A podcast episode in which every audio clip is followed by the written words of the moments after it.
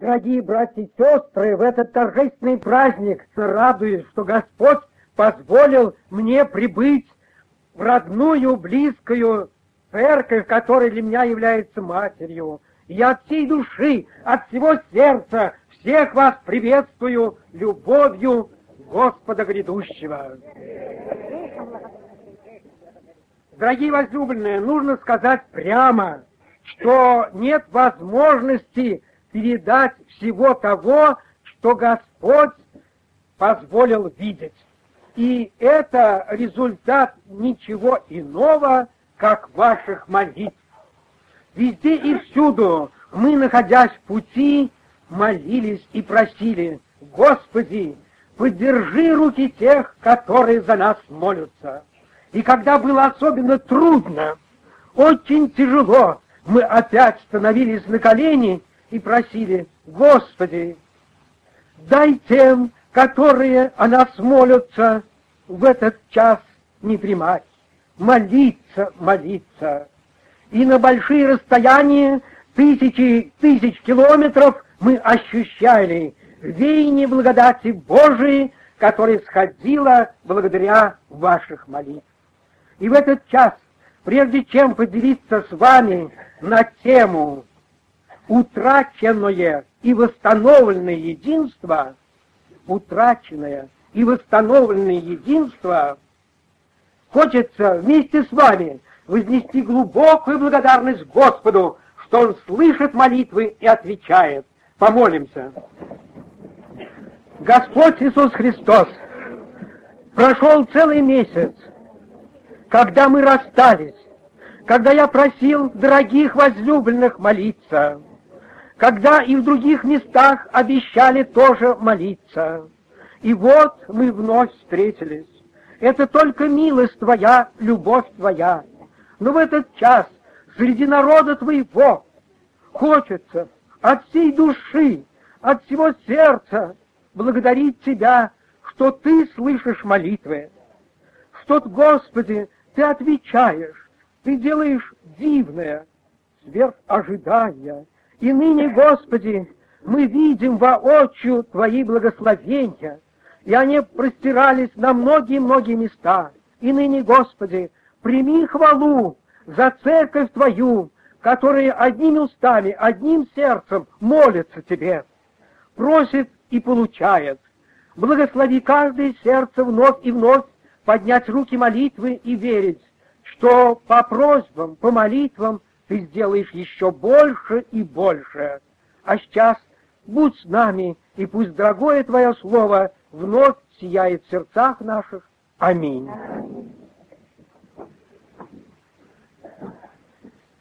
Дорогие возлюбленные, нужно сказать, что вопросы единства, вопроса мира, добрых взаимоотношений между людьми, в семье, в обществе, в братстве – это волнующие вопросы. И если мы живем не один год, много десятков лет, мы знаем, где нарушается единство, получают слезы, горе и беда. И наш Господь Иисус Христос пришел на землю, чтобы восстановить великое единство Бога с человеком и тем самым восстановить единство человека к человеку.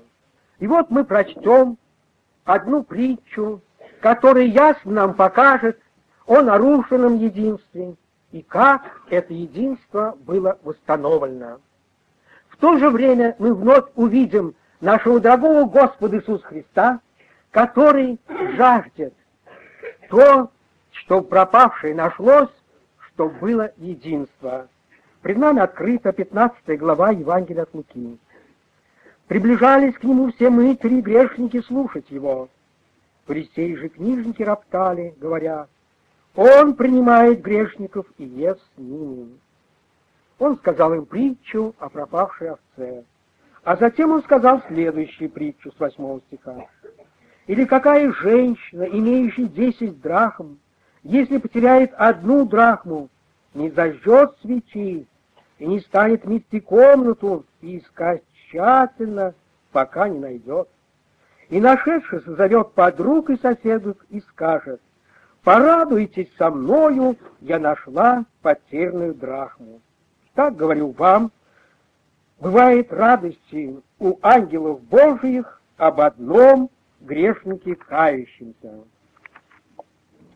Вот здесь Господь наш Иисус Христос вызывает удивление у людей. Он, который проповедует учения добра, любви, мира, казалось бы, должен дружить с людьми, которые праведны. Казалось, он должен есть и пить с теми, кто любит Библию, кто любит Слово Божие. А кто любит Слово Божие? Это книжники. Они все время читают, они все время изучают. А кто праведный? Вот посмотрите, на углах улиц молятся фарисеи. Как он молится, не стесняясь. А вот посмотрите, кто это так дары дарит. Это все люди набожные.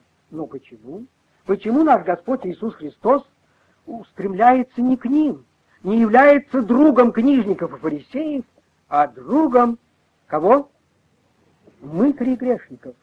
Он ест с ними, он ищет пропавшее, он хочет потерянную душу, которая потеряла единство с Богом, соединить воедино, чтобы был мир и спасение. Таков Господь Иисус Христос. И вот Он, для того, чтобы всем было понятно, Его сердце, Его любовь раскрывает пред нами дивную притчу.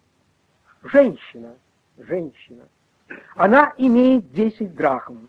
Те, кто изучает историю, те, которые знаком с Востоком, знают, что эти драхмы, монеты для женщины являлись драгоценностью. Они украшали ее, они носили в виде ожерелья. И когда женщина выходила куда-нибудь, или шла по улице, или принимала гостей, то она для того, чтобы выглядеть прилично, для того, чтобы показать себя в порядке, надевала это чудное ожерелье. Десять драхм. Драхмы — это монеты. Они имеют определенную ценность. И на себе они имеют чеканку, чеканку, отпечаток того, что это не кусочек металла просто, а это ценность, эта монета, она имеет определенные знаки и определенные изображения. Она чистая, блестящая, красовалась на груди женщины. И если только женщина потеряет только одну монету, всякий, взглянувший на нее, замечал непорядок. Непорядок. Все замечали, что она что-то не в. Она очень небрежна. Она, оказывается, потеряла то, что для нее составляет честь, украшение и достоинство. Поэтому вот эта женщина, когда потеряла одну драхму, она весьма встревожилась. Она весьма встревожилась. Нам это трудно представить, братья и сестры, но представим, допустим, мы потеряли одну пуговицу на костюме. Я думаю, всякий из нас все-таки встревожится и заметит, у него непорядок, и будет искать, как бы пришить, как бы найти потерянную. Тем более в то время, в то время, где вот это украшение представляло красоту и ценность и достоинство, было большой скорбью, печалью, когда вот одну только ценность теряла эта женщина. И Христос берет из жизни, раскрывает и показывает, что эта женщина очень забеспокоилась. Она потеряла одну драхму. Что она делает? Что она делает? Потеря произошла в комнате.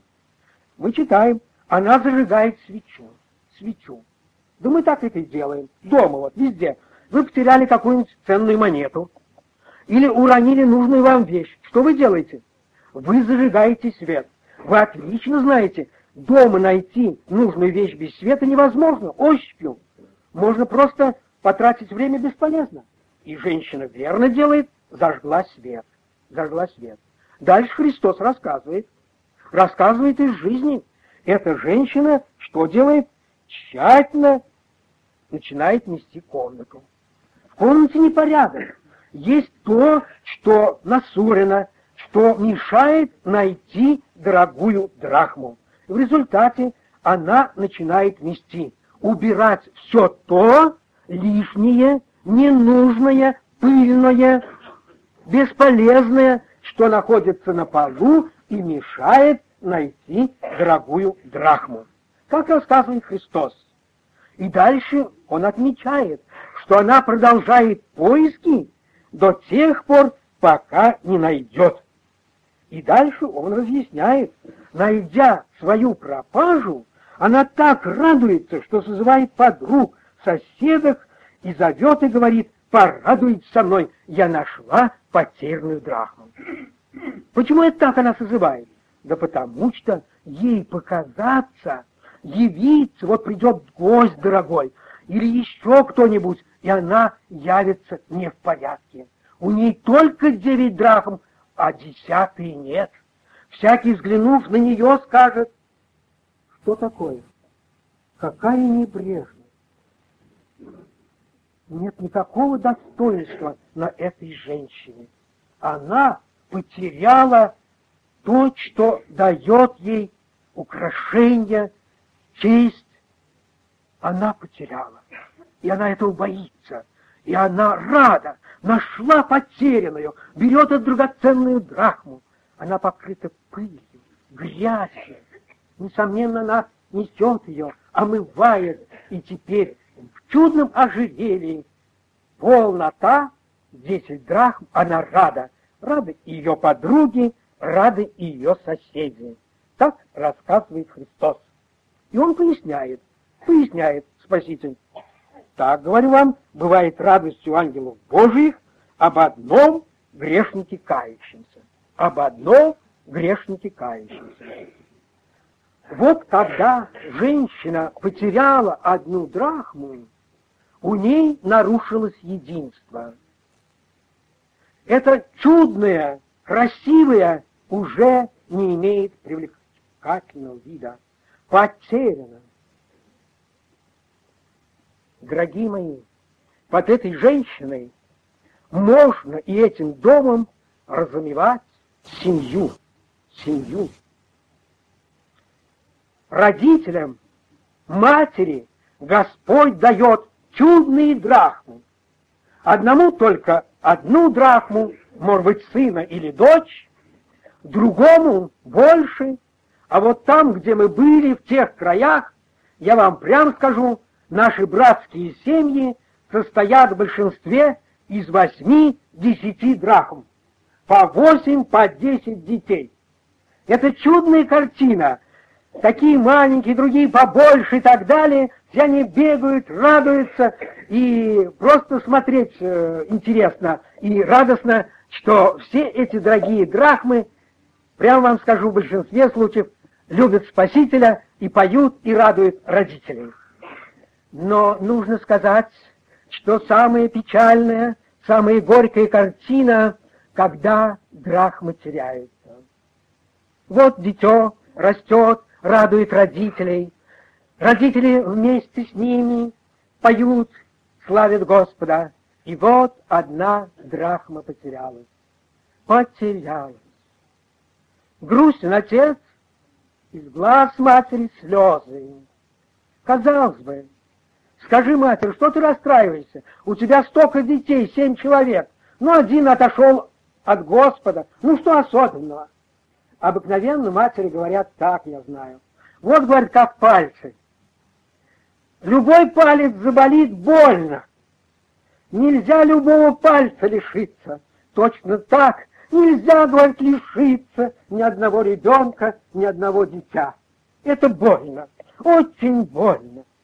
Дорогие мои, и вот, когда теряются дорогие драхмы, падают в пыль и грязь, получается беда, получается беда. Они были ясные, блестящие, на них был образ того, кто соделал их. Каждый человек, когда рождается, сотворен по образу подобию Божию. Вот когда мы смотрим на малышей, мы удивляемся, какие хорошие. И один мыслитель сказал, когда я смотрю на ребенка, я думаю, как прекрасен мир, из которого приходит душа ребенка. Да, она несет отпечаток Творца. Но вот проходят дни, драхма теряется. По ней топчутся люди, пыль, грязь. и уже взглянешь, не заметишь, кусок ли лежит, пыли какой-то грязи, или, может быть, там дорогая драхма. О, сколько людей, которые с детства были похожи на ангелов, такие хорошие, такие радостные, а потом терялись. Один художник рисовал картину ангела, нашел мальчика, попросил маму и нарисовал с него ангела. Прошли долгие годы, он хотел нарисовать дьявола. Он ходил по улицам, искал и нашел одного выпившего. Вид его мрачен был, он был озлоблен. Пригласил, иди, я заплачу тебе, хочу нарисовать тебя. И стал рисовать дьявола, изображение мрачности, злобы, безумия. И когда тот сидел, вдруг он вздрогнул и зарыдал. Вон, говорит, это я был, вон там у вас эта картина, это я маленьким был, вы рисовали с меня ангела. А теперь, теперь я пал. Да, стерлась, скрылась Божия и покрылась ужасной грязью. Дорогие мои, эти потерянные драхмы, они заставляют стонать сердца матерей, рыдать и плакать многих, потому что придет час, когда мы предстанем, придет дорогой гость, судья мира, и скажет, я тебе дал, я тебе дал эти драгоценности, эти драхмы. Где они? Потеряны. Как так? Почему? Почему не найдены? Почему не найдены? И вот что делает женщина. Вы слышали? Она зажгла свет. Она зажгла свет. Что значит зажечь свет? Полночь. Ночь. Крик. Жених идет. Смотрите, просыпаются, встают, встают. Чем они заняты? Вот эти девы, смотрите на них они поправляют светильники. Когда не спали, светильники плохо горели. Плохо. А теперь они заняты только одним вопросом — поправить светильники. Поправить светильники. Почему? Почему? Потому что сейчас, когда загорят светильники, они увидят и себя в таком состоянии. Они увидят, что нужно сделать, чтобы встретить жениха. Свет. А дальше эта женщина убирает все, что является мусором и ненужным, и ищет драхму, и находит. В церквах, в общинах великая радость, когда крещение, когда новые души входят в церковь. Но великая печаль, великое горе, когда драхма, дорогая драхма, падает, откатывается, попадает в грязь, в тину, и погибает. Вся церковь, как эта женщина, страдает. Никогда церковь Божия община не может быть равнодушна к тому, кто откатывается, теряет единство с церковью, и как драхма, потерянная драхма, погибает. Что делает церковь, проснувшаяся? Она сжигает. Она убирает все ненужное, все плохое и начинает искать потерянное. Братья и сестры, это относится к нашему времени. Я вам хочу привести целый ряд фактов, потрясающих фактов нашего времени. Мы были свидетели этого. Просыпаются церкви Божии, просыпаются. Зажигают яркий свет. Относятся к молитве к Богу, кают в своих грехах, проступках кто? Члены церкви. Церковь кается, а за нею каются грешники. Десятки больше каются грешники. Это вот теперь. Есть семьи, я вам истинно говорю, которые сейчас целиком спасены. И мужья спасены, и жены спасены, и все дети спасены. И это происходит теперь, в настоящее время. Вы, наверное, знаете, по всей нашей стране каждый вечер возносится молитва о пробуждении. Это происходит уже ряд месяцев, больше года. И эта молитва не бесполезна. Мы живые свидетели, как церкви пробуждаются, как молитвы возносятся необыкновенно, как каются грешники необыкновенно. Собрания переполнены. Это результат того, что церкви просыпаются, поправляют светильники. Вот маленький пример на собрании последнем, на котором я был. Несмотря на то, что была среда, собрание было переполнено. Пел общий хор, пел молодежный хор. Было много приглашенных грешников всевозможных, и тех, которые ушли из церкви. Когда совершалась последняя молитва, каялись. Каялись те, кто застыл духовно. Начали каяться те, которые никогда не молились. Услышав их голоса, за них благодарили Бога те, которые молились о них. А были такие молитвы. Обратилась одна девушка не нашей национальности, я не буду называть эту национальность, и тогда ее подруга молилась и говорила, «Господи, я никогда не верила, что она обратится к Тебе. О, прими хвалу, что она отдалась Тебе!» Молитвы. И вдруг наш дорогой Вегин, Виктор Федорович, молится, «Господи, я благодарю Тебя, что моя сестра тоже возвала сегодня Господу и покаялась. О, сделай, чтобы еще душ каялись. Что это? Это было действие особой благодати Божией. Передать вам не могу. Как кончить молитву? Решили запеть. Не пройди, Иисус, меня ты, духом осеня. Но допеть этот гимн не дали. Новые души обращались к Господу, просили прощения. Когда запели последний призыв, раздается еще последний куплет.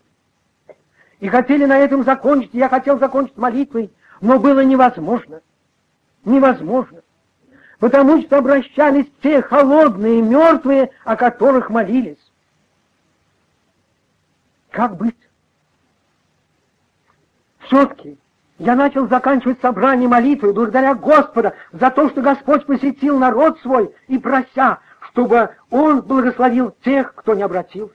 Но, дорогие мои, После моей молитвы никто не встал с колен и никто не перестал. Молитвы продолжались, покаяние продолжались. И еще пришлось молиться, чтобы Господь вновь и вновь благословил и принял хвалу за все. Вышел пресвитер с записками, благодаря Бога за собрание, для того, чтобы перечесть, кто больной вот поправился, у кого какие нужды, как у нас. Но только он начал молиться, как молитвы рекой принеслись. Опять новые души, юные души отдались Господу. Это я вам рассказываю то, чего я был свидетель. Это говорит о том, что Господь благословляет народ свой. И это не единичные случаи.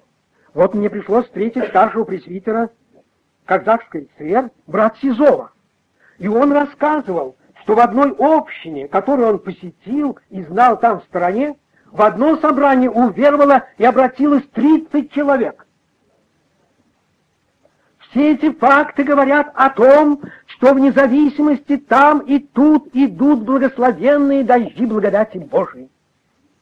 Там, где женщина зажигает свечу, где она начинает мести, убирать все, что не угодно Господу, и искать, искать в молитве, как мы читаем, просите, дано будет вам, ищите, найдете, стучите, отворят, происходит дивное и необыкновенное. Может быть, братья и сестры, вы скажете, брат, наверное, такой один случай был. Я вам должен сказать, не один. Были такие вещи, которых не передашь устами, не расскажешь. Это были не капли дождя, а целые потоки благодати Божией и мы живые свидетели того, что видели. И это нельзя приписать, что мы, братья-проповедники, красиво проповедовали, мудро проповедовали, так вот звались или нет. Нет, Бог свидетель. Это был результат только глубокой молитвы тех, которые проснулись и искали пропавших, своих близких, своих родных, объединялись в глубокой молитве вместе, вместе. Господи, спаси нашего близкого, спаси. И Бог делал необыкновенное. необыкновенный, дорогие мои. Приведу вам еще один случай, который является подтверждением того.